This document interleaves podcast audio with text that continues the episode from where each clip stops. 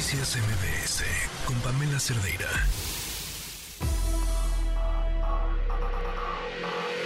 Lo mejor de tu estilo de vida digital y la tecnología.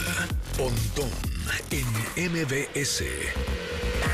Pontón, ¿cómo estás? Muy buenas tardes. ¿Qué tal? Buenas tardes, Pamela, ¿cómo estás? Feliz Bien. día del Wi-Fi. Hoy Ah, es el día qué del Wi-Fi. bonito. Sí, es muy bonito siempre este día. ¿Y cómo Además, lo creo que es el día festejamos? más, más feliz del mundo, creo, ¿no? Más feliz de la vida. Pues creo, sí, ¿no? si tu Yellow wifi está rápido, sí, se está Sí, chafeando, no. ¿no? ¿Qué te digo? Exactamente, exactamente. Pues sí, supuestamente hoy es el día del Wi-Fi, es la creación de esta efeméride, pues ha sido por iniciativa de la Wireless Broadband Alliance y el Connected Community Forum, obviamente con el objetivo, la finalidad de destacar la importancia del Wi-Fi o del Wi-Fi en la conexión digital, ahora en comunidades y ciudades en todo el mundo. Ay, Ahora, Wi-Fi no significa Internet, ¿no? Wi-Fi significa un protocolo de comunicación inalámbrica que por ahí pasa el Internet, ¿no? Porque da el ancho de banda. Pero hay conexiones, por ejemplo, una bocina, una impresora, que puede estar conectada por Wi-Fi a tu teléfono sin pasar por Internet, ¿no? Es, es de punto a punto directo, ¿no? Digamos que es como, su- como si fuera un cable muy robusto muy, muy, y muy rápido, pero pues sin cable, invisible, digámoslo así, ¿no? Entonces, bueno, pues felicidades y este, sigamos festejando el. Wi-Fi. Este, y justamente eso nos lleva a lo que platicábamos, eh, bueno, platicabas hace Oye, ratito espera, espera, espera, espera, espera, espera, tengo una duda. Eh, ¿Está limitado a un máximo de uso de Wi-Fi? No sé cómo puedo medirse, o sea, Ajá. ¿cómo? Yo sé que no lo vemos, pero por algún lugar pasa. ¿Hay un límite Eh, o una eh, sí, frecuencia? Ah, Es un espectro, exacto. Es eh, donde estás eh, pasando un ancho de banda invisible, justamente, en donde sí hay límites. Por eso hay Wi-Fi 6, próximamente Wi-Fi 7, porque se está ampliando el, el espectro o el mismo espectro lo utilizan para pasar más datos y pasan más rápido, más estable. Entonces, por ejemplo, tú estás en tu casa y tienes tu router que te entregó tu proveedor de servicio de internet, pero de pronto tú quieres hacer una red, una mesh o una malla en tu casa porque pues no llega el internet al baño o a la cocina o etcétera, ¿no? Entonces tienes que comprar uno, otros dispositivos que son así como unas bolitas que ah, como los extensores, ¿no? Wi-Fi que le llaman algunos.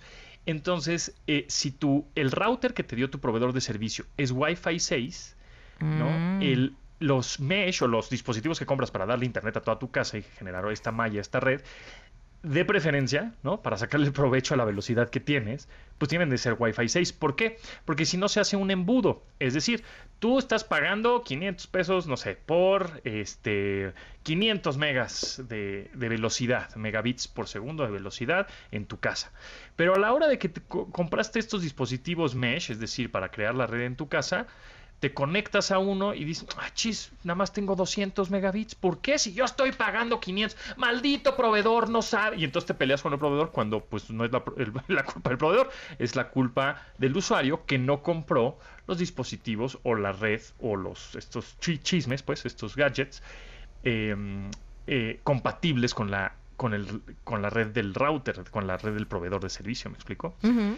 Entonces, ese es, ese, es un- ese es como un detalle. De pronto, cuando no tienes la velocidad que te está dando el proveedor, pues asegúrate que realmente te estás conectando a la red que te está dando el proveedor y no a tu repetidor, porque en una de esas tu repetidor es, la, el, es el que está haciendo el embudo. Mm. Entonces, eh, de conexión. Entonces, justamente eso es lo que sucede.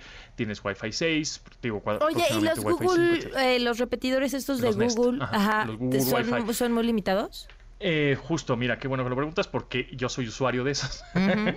este, entonces, eh, yo tengo, yo estoy consciente de que esos Wi-Fi Ya, eh, no dan. eh, Google no dan, pues porque los compré hace tiempo, ¿no? Y, y, pues los nuevos tan cariñosos y quisiera cambiarlos, pero Ah, pues, no, ahora de- le entiendo todo, te juro. ¿Por qué estoy pagando más y más megas y mi internet sigue fallando? sigue, ok, sigue ya. lento. Ajá. Entonces, tú, y- igual el proveedor de servicio te va a decir, ¿sabes qué, Pamela? Eh, te voy a cambiar el router. No, ¿para qué? Pues si este está bueno. No, porque eh, te voy a cambiar uno nuevo para tener, pues que tengas más, mejor internet, por supuesto, mejor cobertura de internet en tu casa y más velocidad. Entonces, te dicen, tiene Wi-Fi 6 y es posible, si tienes un, un iPhone de, última de últimas generaciones o, un, por ejemplo, un Galaxy, un teléfono cualquiera, es muy probable que cuando te aparezca el símbolo de Wi-Fi de que está conectado a la red de tu casa, Ahí luego hay uno que dice un 6, ahí chiquito se ve un 6. Ujú. Dices, ah, mira, pues me estoy conectando a Wi-Fi 6. Es muy estable, mucho más rápido, menos Mm. latencia, bla, bla, bla. Cuando no, dices, ¿cómo? Si yo estoy pagando un dineral y, y- y me estoy... Y, y no sí, estoy está más rápido si rápido". apago el Wi-Fi, claro. Exacto, entonces eso es lo que sucede justamente con el Wi-Fi de las casas. Entonces es muy recomendable que eh, compren, eh, si es que quieren hacer una red en su casa, una mesh, una malla, eh, Wi-Fi 6, que se fijen muy bien en los dispositivos que van a comprar para hacer la extensión de, de la red en su casa, que sean Wi-Fi 6, que es realmente la generación más reciente del Wi-Fi. Viene la 7, esas todavía no salen, aguanten un ratito, pero el Wi-Fi 6 sí, y es cuando dices, ah, pues ahora sí, ahora sí lo que pago, pues ahora sí está chida mis, todas mis conexiones, porque es muy, muy interesante, porque uno de los dispositivos que están creciendo con más eh, velocidad en conexiones es la televisión inteligente, es la conexión, el Smart TV Ok. digamos, en cuestión de Internet, ¿no? De, de- ese es como el dispositivo que más está creciendo, más que, por supuesto, el, una laptop o una desktop, ¿no? Las pantallas inteligentes. Y justo antes del corte estaban mencionando esto de la encuesta nacional sobre disponibilidad y uso de tecnologías de la información en los hogares, junto con el Instituto Federal de Telecomunicaciones, IFT, y el INEGI, ¿no? El Instituto Nacional de Estadística y Geografía, pues realizaron esta encuesta y resulta que en el 2022, justamente, tienes esos datos de 2022, hay 93 millones de personas o mexicanos conectados en Internet, ¿no? que equivale a casi el 80% de la población, un 78%. Entonces, bueno, pues eso, eso está interesante y más porque del 2020, eh, también hay un dato interesante, 2020 que fue cuando nos encerraron, o nos encerramos, eh, estábamos a 83, o eh, éramos 83 millones de personas o de mexicanos conectados a Internet. Y en el 2022, o sea, hace dos años después del encierro, 93 millones. O sea, en dos años crecimos 10 millones de personas se están conectando a Internet. Entonces, no estamos tan mal, la verdad. Eh, en otros países, Alemania, Chile, etcétera, cada, eh, de cada 10, 9 personas están conectadas. Aquí en México de cada 10, pues 7, ¿no? 7 y cachito. Todavía hay una brecha, todavía hay un cachito, pero pues somos 130 millones de habitantes y hay 93 millones conectados. Entonces, creo que no estamos mal, vamos por buen camino, muy buen camino, creo. Falta un poquitín, sí, pero yo creo que lo, lo vamos a lograr en unos, en unos años. Y estaban justamente hablando hace ratito de lo que más, digamos, se vende en internet. Y bueno, pues por aquí, por aquí tengo el dato.